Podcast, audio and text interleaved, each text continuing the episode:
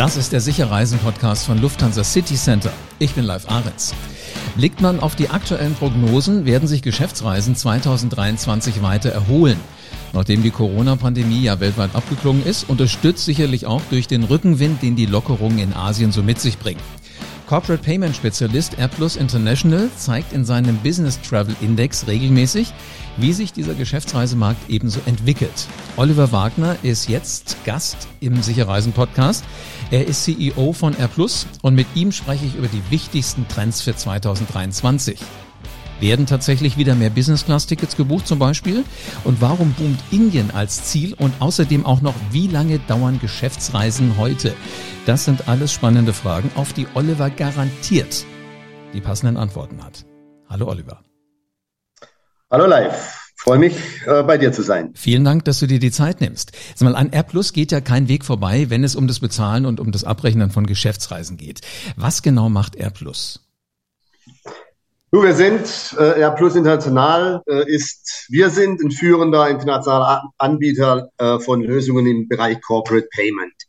Wir sind, äh, 1989 wurden wir gegründet äh, von der Lufthansa, ähm, ganz klar mit dem Ziel, ähm, Geschäftsreiseausgaben für unsere Kunden und das sind ganz, ganz viele Großkonzerne zu steuern. Ich glaube, das war sehr neu damals, das war sehr innovativ und wir haben uns seit damals zu einem wirklichen Global Player ähm, entwickelt, sind, haben über 50.000 Kunden, sind in fast 60 Ländern ähm, ähm, aktiv, waren sehr innovativ in der Vergangenheit, haben sogenannte virtuelle äh, Kreditkarten ähm, im, im, im Reisebereich im Reisebereich ähm, entwickelt und in den Markt gebracht. Haben die erste CO2-neutrale Reisestellekarte ähm, entwickelt. Also ich glaube, das ist eine tolle Erfolgsgeschichte, wenn man wir glauben auch, dass wir, du sagst ja zu Recht, wir sind, ähm, an, an uns führt kein Weg vorbei. Wir sind Marktführer in, in der Dachregion und auch in den europäischen Kernmärkten wie Schweiz, ähm, Deutschland natürlich, Österreich, mhm. ähm, Frankreich, Vereinigtes Königreich, Niederlande, Italien haben einen großen Marktanteil. Also in der Tat in Europa führt kein Weg dran vorbei und für unsere Kunden sind wir aber auch weltweit da. Glaube, große Stärke ist auch, dass wir ein unheimlich breites Ökosystem an Partnern aufgebaut haben. Mehr als 4000 Partner unterstützen uns äh, weltweit. Wir haben eine unheimlich hohe Datensicherheit und eine unheimlich hohe Datenqualität. Und als Mittelständler, der mit großen internationalen Finanzinstituten äh, konkurriert, muss man auch nah am Kunden sein und eine hohe einen hohen Kundenservice äh, bieten können. Mhm. Und genau auf diese Datenqualität, da bin ich jetzt neugierig, weil wenn wir einfach mal das Stichwort nehmen, Reports und Analysen, ähm, ihr könnt ja die Zahlen zusammenbringen, ihr könnt sie interpretieren und ihr habt versprochen, dass ihr uns ein bisschen mit da reingucken lasst. Ähm, und ihr veröffentlicht ja regelmäßig sowas wie Studien zur aktuellen Entwicklung im Geschäftsreisemanagement. Der ähm, Business Travel Index ist gerade erschienen. Lass uns mal sprechen über die wichtigsten Trends jetzt für dieses Jahr, für 2023. Ich habe da zum Beispiel gelesen, dass wieder mehr Business Business-Class-Tickets gebucht werden. Wie kommt das? Also ist richtig so, sehen wir auch. Ähm, wir haben jetzt gesehen, dass die Business Class und der Anteil der Business Class Tickets über 13 Prozent liegt. Wir waren äh, in 2019 noch unter 10 Prozent. Ähm, also ich glaube, zum einen lag es natürlich in der Corona, in der, in der Zeit nach Corona sicherlich daran, auch an dem Thema ähm, äh, nochmal Abstand zu halten. Das war quasi eine Sicherheitsmaßnahme. Ähm, ich glaube, die ist auch nachvollziehbar. Es ist, glaube ich, mittlerweile aber auch so, dass die Firmen natürlich ähm, im Rahmen von Duty of Care ihren Mitarbeitern oder ihren, ihren, ihren Reisenden auch ähm, was Gutes tun wollen. Und letztendlich stehen auch alle Firmen im harten Wettbewerb um talentierte Mitarbeiter. Mhm. Und da sind natürlich solche, solche, na, ich will mal Benefits auch ganz, ganz, äh, ganz, ganz wichtig. Der Business Class Anteil war am stärksten in der Tat auf Inlandsreisen. Äh, da ist er von knapp fünf auf über elf Prozent ähm, gestiegen. Aber ich glaube, so die Haupttrends waren Social Distancing und sind jetzt Wettbewerb um die Talente, um die, um die hochqualifizierten aber auch tatsächlich ein, ein, ein Teil Duty of, uh, Duty of Care oder uh, ja, einfach ein Goodie auch den Mitarbeitern zu geben. Finde ich faszinierend, wie sich sowas entwickelt. Hätte keiner mit gerechnet, wenn wir das Gespräch vor drei Jahren geführt hätten. Aber sag mal, ähm, so diese Preisentwicklung, die wir ja im Moment an allen Ecken und Enden wirklich äh, spüren, ähm, schlägt die sich auch auf die Reiseausgaben nieder? Die schlägt sich auf die Reiseausgaben nieder. Wir sehen natürlich, dass sich Preise ähm, gerade im Eco-Bereich um über 20 Prozent ähm, erhöht haben und auch im Business-Class-Bereich um um 10 Prozent. Das hat viel damit zu tun, dass natürlich die, die Nachfrage im Moment sehr viel höher ist als das Angebot. Ich glaube, das muss man auch ganz klar ähm, konstatieren. Wir sehen ja durchaus, ähm, ähm, äh, wie schwierig es ist für viele Airlines, ihre, ihr Angebot an Sitzen, an Kapazitäten ähm, äh, hochzufahren. Ähm, ich glaube, viele, vielleicht alle Marktteilnehmer wurden überrascht, wie schnell die Nachfrage wieder ähm, zurückkam. Und wir wissen alle aus unseren, aus, aus der Schule oder aus der, aus der Uni, wenn die Nachfrage das Angebot übersteigt, steigen automatisch äh, die Preise. Inflation tut Übriges ähm, dazu. Mhm. Also ja, Preise äh, gehen nach oben und bleiben auch, glaube ich, oben. Ja, um ehrlich zu sein, hätte ja wahrscheinlich auch niemand damit gerechnet, also auch alle, die ich so gefragt habe, die jetzt wieder geschäftlich reisen, dass das wirklich wie ausgeschaltet ist. Also viele sagen, das Gefühl irgendwie, die, die Pandemie ist vorbei. Das ging so wirklich wie so ein Fingerschnippen von jetzt auf gleich. Und sie reisen auch wieder gerne. Jetzt die spannende Frage, um wie viel tiefer müssen wir denn in die Tasche greifen? Sind das die 10, 20 Prozent, die du gerade schon genannt hast? Ach, es ist alles Glaskugellesen nach vorne. Ne? Aber mhm. ich glaube, dass die Preise auf absehbare Zeit auf sicherlich auf dem Niveau bleiben, auf dem sie sind, gegebenenfalls auch noch weiter ähm, äh, steigen werden. Ich sehe im Moment nicht, dass die Nachfrage nachlässt. Ähm, Im Gegenteil, äh, wir sind ja immer noch nicht auf dem Niveau von 2019 in, in, in vielen Bereichen. Die Nachfrage nach China wird jetzt anziehen. Ähm, China hat sich, ähm, äh, hat sich geöffnet ähm, die stellen wieder äh, Visa ähm, aus äh, seit ein paar seit ein paar Tagen oder ein paar Wochen. Also ich sehe aktuell nicht, ähm, dass sich an dem Trend irgendwas ähm, ändert. Deswegen glaube ich, ähm, müssen wir uns auf höhere Preise tatsächlich einstellen. Also wenn du meine Datenbasis fragst, habe ich immer das Gefühl gehabt, es geht viel Business nach, äh, nach Amerika, Travel, aber auch viel nach, nach China eben vor Corona. Ähm, es gibt aber daher Veränderungen, oder bei den Geschäftsreisezielen. Was beobachtet ihr da? Ja, auf, auf, der, auf der Langstrecke haben wir in der Vergangenheit beobachtet, dass in der Tat Indien sehr stark ähm, ähm, äh, aufgekommen ist. Das hat, glaube ich, auch zwei Gründe. Zum einen, wir wissen alle, dass China bis vor kurzem, bis vor acht Wochen noch im völligen Lockdown war. Man konnte da quasi nicht hinreisen. Es liegt aber auch an der zunehmenden Stärke von, von Indien. Indien wird jetzt im Mai ähm, China als bevölkerungsreichstes Land der Welt ähm, überholen. Indien ähm, ist enorm gewachsen in den letzten, in den letzten Jahren, hat auch ein starkes Wirtschaftswachstum ähm, gehabt in der Vergangenheit. Ähm, es hat eine unheimlich junge äh, Bevölkerung. Ähm, und ich glaube, fast 2000 deutsche Unternehmen sind dort auch tätig. Also Indien, Indien kommt. Ich glaube auch, dass äh, viele Unternehmen natürlich ihre gesamte Produktionsstruktur aktuell überdenken vor dem Hintergrund der, der internationalen äh, ja, ich sage mal diplomatisch, Schwierigkeiten. Also da werden auch einige Logistikketten neu gebaut, neue Produktionsstandorte werden aufgemacht. Ich glaube, das alles hilft Indien.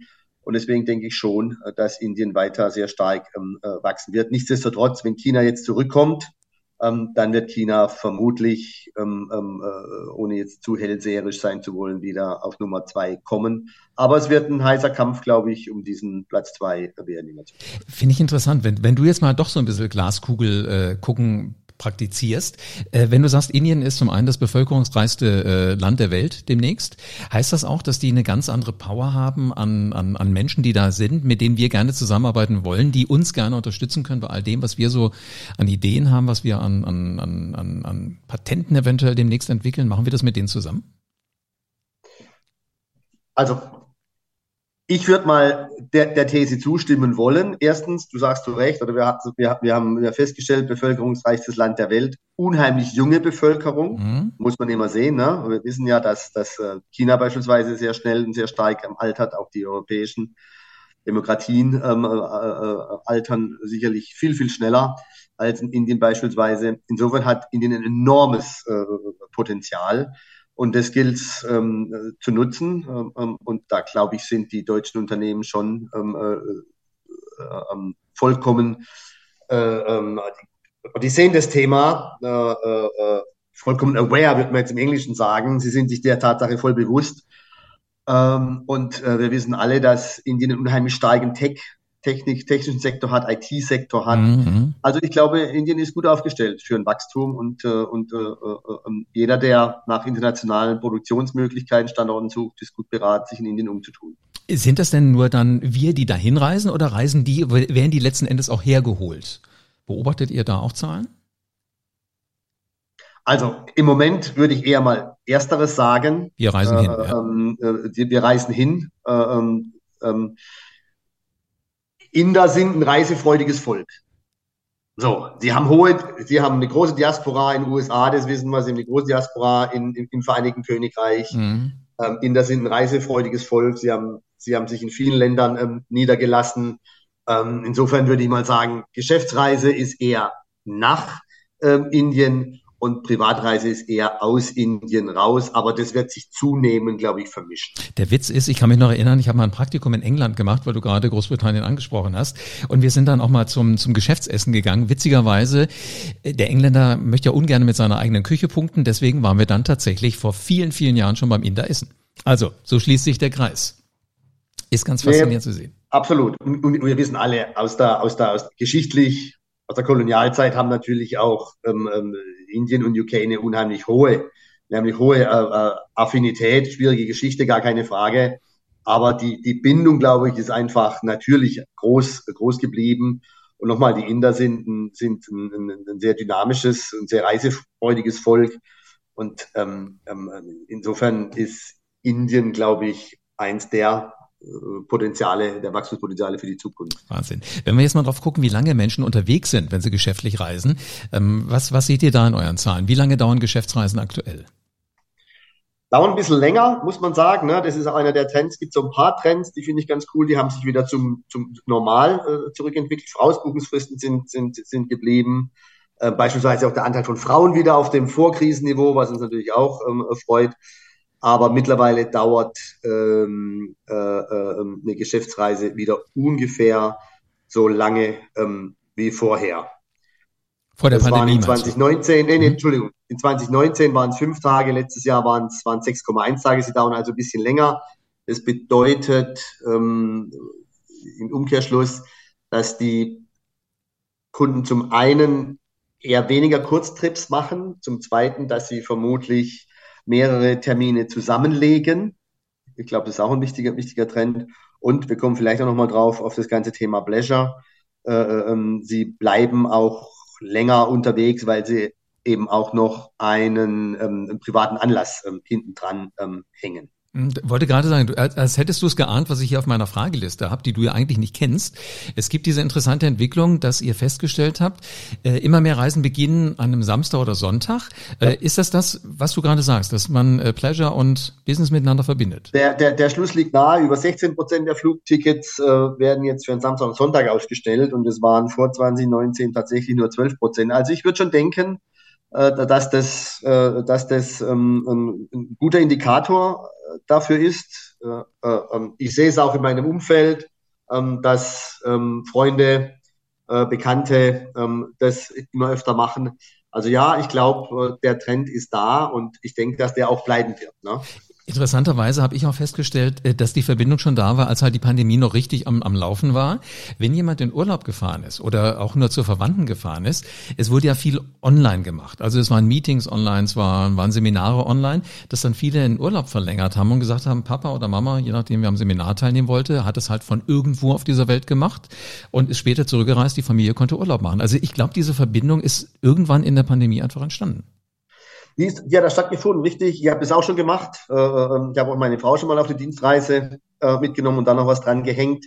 Also ich glaube, der Trend ist da und ähm, ich glaube, der geht auch nicht mehr weg. Äh, ähm, und äh, ich glaube, jede Firma ist gut beraten, da eine gewisse Flexibilität auch den eigenen Mitarbeitenden gegenüber ähm, äh, zu geben. Na, gerade wenn du auch vorhin gesagt hast, Business Class wird eher gebucht, um halt auch so ein Stück Wertschätzung ähm, zu dokumentieren, ist das ja letzten Endes auch so ein Stück weit. In dem Moment, glaube ich, wo du es verbindest, das normale Leben mit dem Geschäftsleben, dann ist das Ganze ja dein Leben.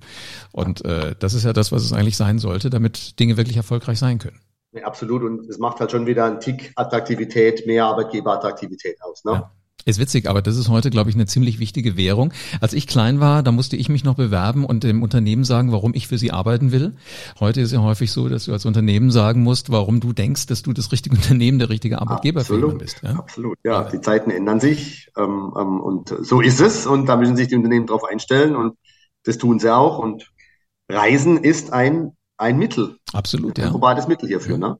Sag mal, wenn wir über Nachhaltigkeit nochmal sprechen im Rahmen der Geschäftsreise, äh, sind das ja auch positive Entwicklungen, längere Aufenthalte, Kombination von verschiedenen äh, Reiseanlässen. Wie unterstützt äh, R Plus Unternehmen beim Thema Nachhaltigkeit?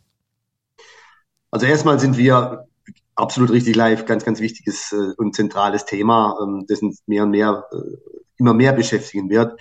Zum einen ist, äh, kompensiert die R Plus äh, komplett ihren eigenen CO2-Fußabdruck, was glaube ich schon mal ganz, ganz wichtig ist als Lieferant. Wir sind mhm. natürlich nur, äh, wir sind kein produzierender Lieferant, wir sind Lieferant, ein Service-Lieferant. Insofern haben wir keinen großen CO2 Fußabdruck, aber selbstverständlich kompensieren wir den äh, komplett.